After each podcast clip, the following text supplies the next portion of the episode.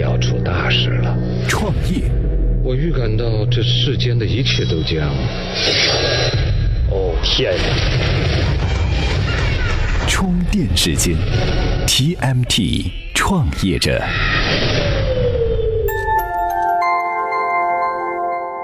专属于创业者的行动智慧和商业参考。各位好，欢迎收听 TMT 创业者频道。很多第一次创业的人哈，把点子、创意看成是非常重要的东西。于是乎呢，在找 VC 或者天使投资人融资的时候啊，常常要求对方先签署保密协议才放发商业计划书，甚至先签 NDA 才开始融资演示。这些创业者打的算盘就很好哈，一方面给投资人提供相应的信息，争取拉到投资；另外一方面呢，即便双方对不上，公司的创意和关键信息也不会被投资人泄露出去，对公司产生伤害。但是很遗憾，梦想和现实差距很大哈。大部分 VC 和天使投资人与绝大多数创业公司都是不会签署 NDA 的。创业者找投资人融资，有点像男女相亲，签署 NDA 就好像一个阿拉伯女郎蒙着头巾，裹着黑袍子，只露出一双眼睛，让男方签署婚前约定才给掀开头巾。面临这种情况，恐怕没有男人会去签这样的东西。今天这期节目呢，我们就来详细说一下创业者的保密协议。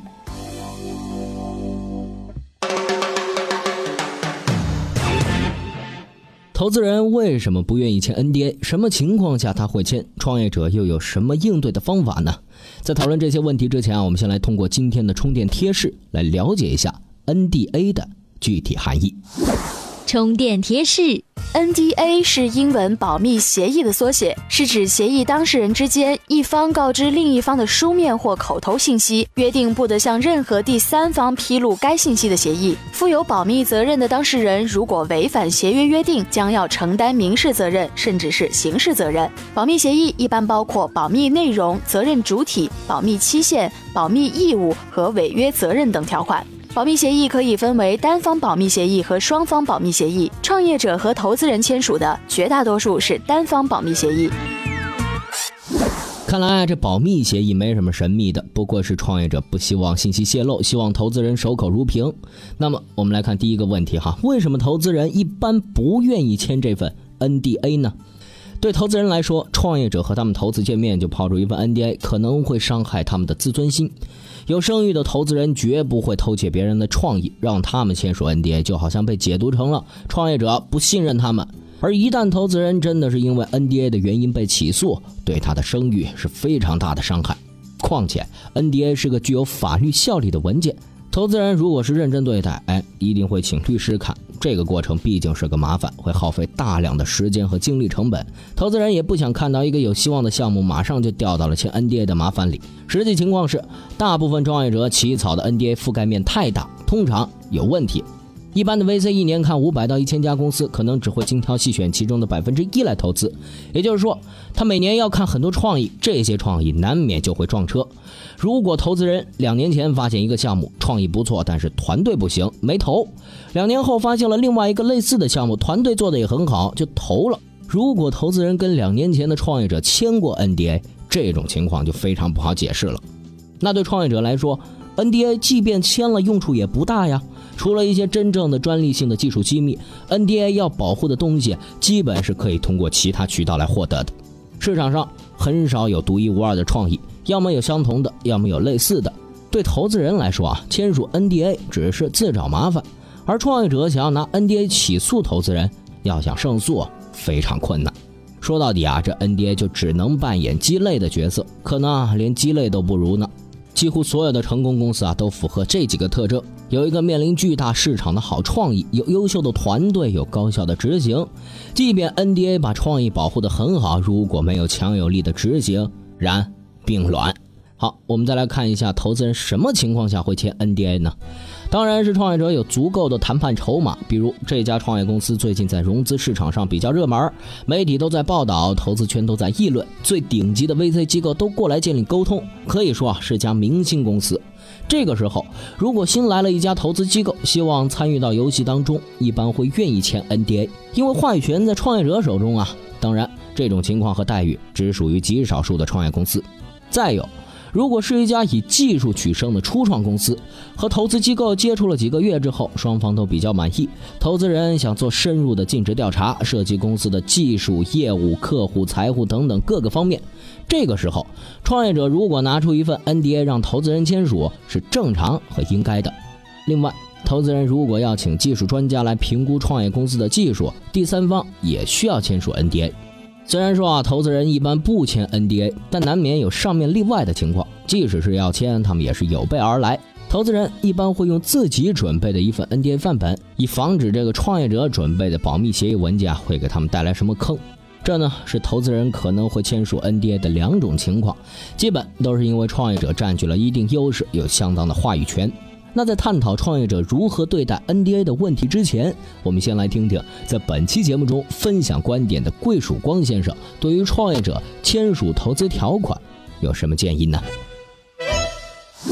充电语录：就是你这个地方定下的条款，你在后面你是不可能再更改的。就是你不可能我谈完之后签署了，我觉得呃，比如估值呃估多少钱，然后一个什么什么呃优先清算一个背景，然后我签完之后你调查完了，过几天发现我我的我的项目好像还还比较热门，好像还有人来找我，你再来提高一些这个这个要求或提高一些条款的一对你有利的一些一些条款，这个是再来谈判是不太可能的。的确哈，融资条款一旦签署完成，后悔恐怕是没有余地了。那么签署之前就该把条条框框都想好。好，我们回到接下来要讨论的问题，那对创业者来说该如何看待 NDA 呢？应该明确的是啊，百分之九十九的创意并不是独一无二的。真正需要严密保护的知识产权，需要通过专利等法律形式来进行。最好不要在和投资人的第一次见面的时候就提 NDA 的事情，最好把 NDA 是留到投资流程的后期再谈。在此之前，尽力通过介绍公司的竞争力、市场需求、发展状况、团队执行力来获得投资人的初步认同。就好比做一道菜，需要先让投资人感觉到这道菜好吃，而不是让他先知道这道菜是用什么材料和配方做出来的。那有位投资人呢，明确的就表示说，他对于要求签 NDA 才发放的商业计划书的项目是全部放弃。在大大小小的融资对接会上，听到创业者演讲的时候躲躲闪闪，对重要的内容以保密为借口敷衍的时候，也马上没了兴趣。创业者和投资人之间基于信任和诚信建立的关系，应该比一份法律文件形成的关系更加重要。今日关键词，好，来看今日关键词：保密协议。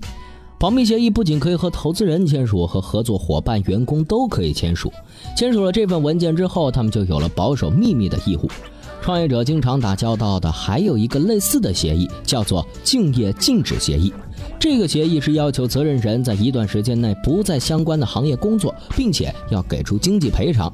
这两个协议啊都有保护公司机密的功能。今天您在充电时间微信公众号回复“保密协议”四个字，就可以找到这篇干货文章，来讨论一下这两者的区别了。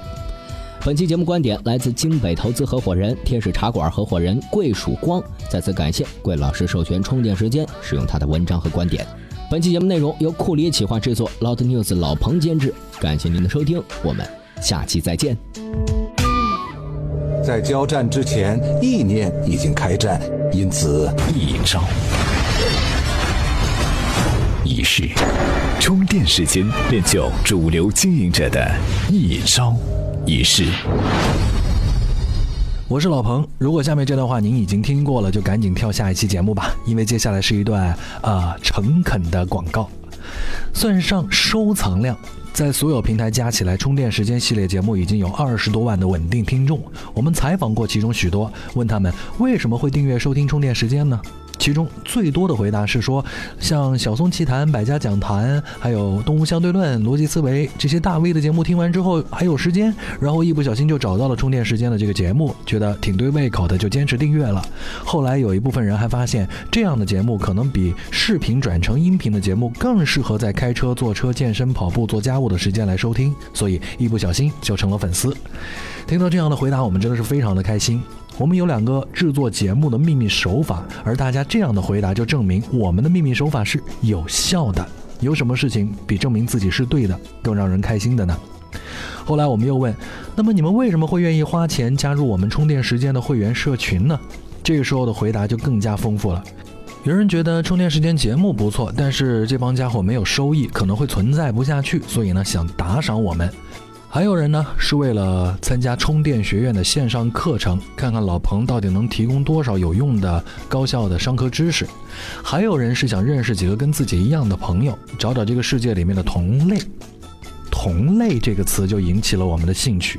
对呀，手机上有那么多的内容可以用来打发时间，大家可以玩游戏，可以用社交软件，可以看视频节目。但是我们这些人却无聊到要靠听充电时间来消磨时光。那些在车上开车的时间，在做家务的时间，在健身的时间，大脑是空闲的，身体是在运动着的，所以呢，只能听。而听的时间呢，我们没有听歌，没有听段子，没有听音乐，而是用来听充电时间这样的商制节目。这样的一群人到底是怎样的人？我们到底是怎样的一群同类呢？这也是我们组织社群的一个非常重要的目标。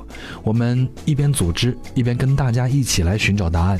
如果你也想跟我们一起发现这个答案，欢迎各位关注我们的微信公众号，点击会员中心加入我们。已经有一千多个小伙伴了，还在不断增加。再次感谢所有赞助过我们的小伙伴。